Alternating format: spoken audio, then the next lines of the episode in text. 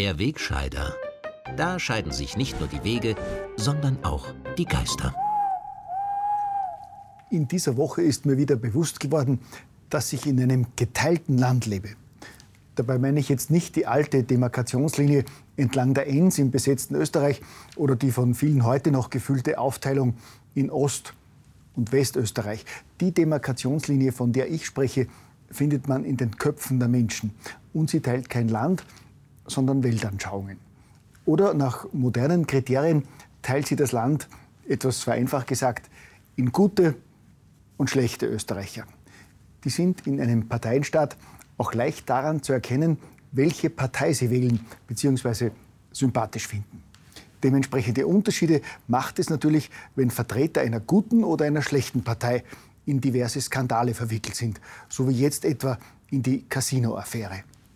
In der geht es bekanntlich um angeblichen Postenschacher von Mitgliedern der ehemaligen türkisblauen Bundesregierung, also einer Regierung, die zwei schlechte Parteien gebildet hatten. Also um genau zu sein, eine schlechte und eine ganz schlechte Partei.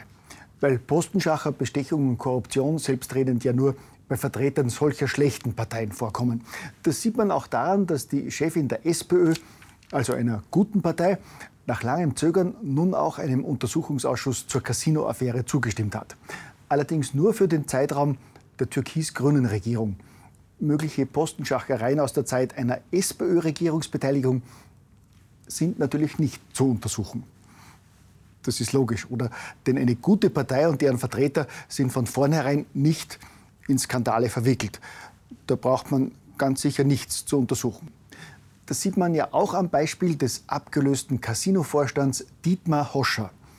Der tüchtige Mann, er war früher auch Nationalratsabgeordneter der SPÖ und Vorsitzender des ORF-Stiftungsrates, ist nach wie vor bei den Casinos Austria beschäftigt, musste im Frühjahr aber seinen Vorstandssessel räumen.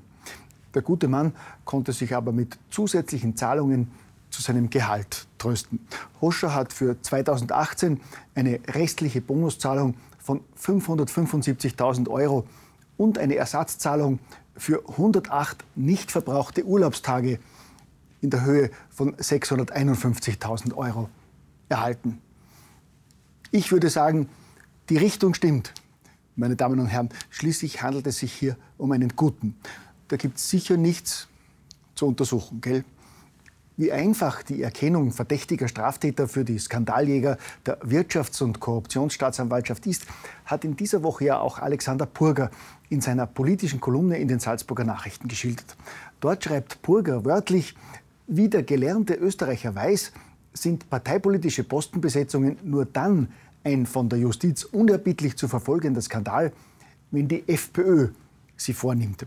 Alle anderen Parteien haben nichts zu befürchten, da sie ja, wie jeder weiß, immer nur unabhängige Experten nominieren. Solche Aussagen werden in Österreich jenseits der ideologischen Demarkationslinie, also bei den Guten, natürlich sofort als populistische Hetze und Polemik enttarnt. Derartiges Ausscheren aus dem Mainstream ist wirklich fehl am Platz. Demnächst kommt vielleicht noch einer und behauptet, dass die Meinungsfreiheit in diesem Land für alle gleich gelte.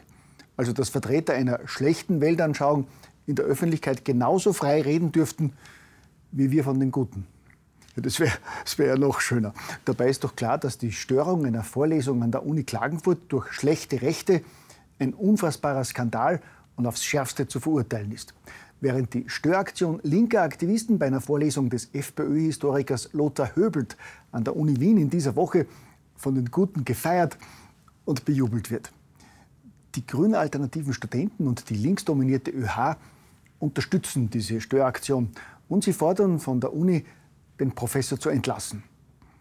Ähnliche Störaktionen spielen sich ja seit Wochen auch an der Uni Hamburg ab wo linke Aktivisten teilweise mit Gewalt verhindern wollen, dass ein rechter Professor dort seine Vorlesungen halten kann. Man merke, für Rechte, also schlechte Menschen, gelten Grundrechte wie Meinungsfreiheit natürlich nicht, sondern nur für die Guten. Und wer gut ist, bestimmen wir. Frei nach dem Motto, ein Guter kann kein Schlechter sein, wie auch ein weiteres Beispiel der vergangenen Woche zeigt.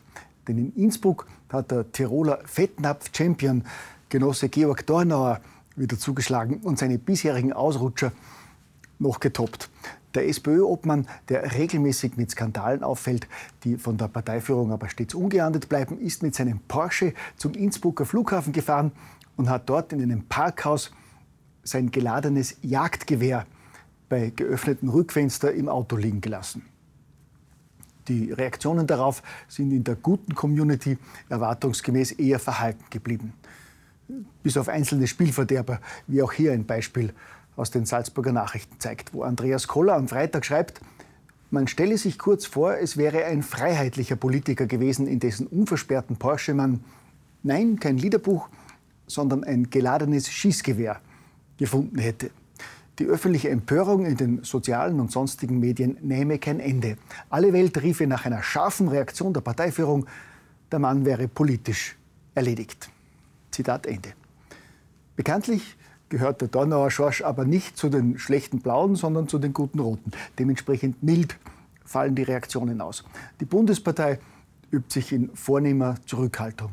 Dornauers im offenen Auto vergessene Flinte sei seine Privatangelegenheit, heißt es offiziell.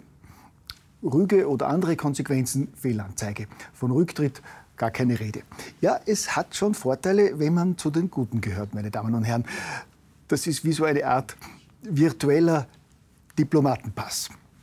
Deswegen sind ja auch die aktuellen Regierungsverhandlungen so spannend.